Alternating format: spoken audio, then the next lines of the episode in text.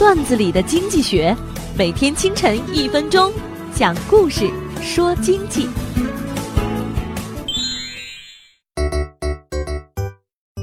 有一天，八戒递给悟空一包喜糖。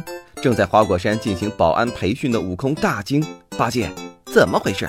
八戒害羞地说：“我我跟嫦娥姐姐结婚了。”悟空揪住八戒的耳朵：“呆子！”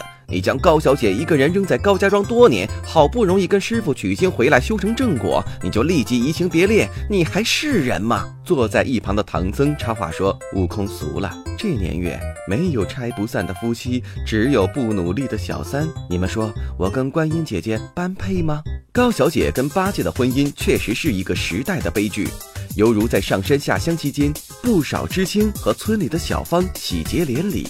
在那个特殊的年代，爱情是人与人最可贵的追求，婚姻更是人们一生的守候。高小姐在苦等八戒取经归来团聚的过程中，容颜渐渐老去，与村里的小芳一样，在八戒和知青们的眼中，他们不能再为自己带来视觉的愉悦，更不能为自己创造利益。所以，这些人大都沦为了不良资产。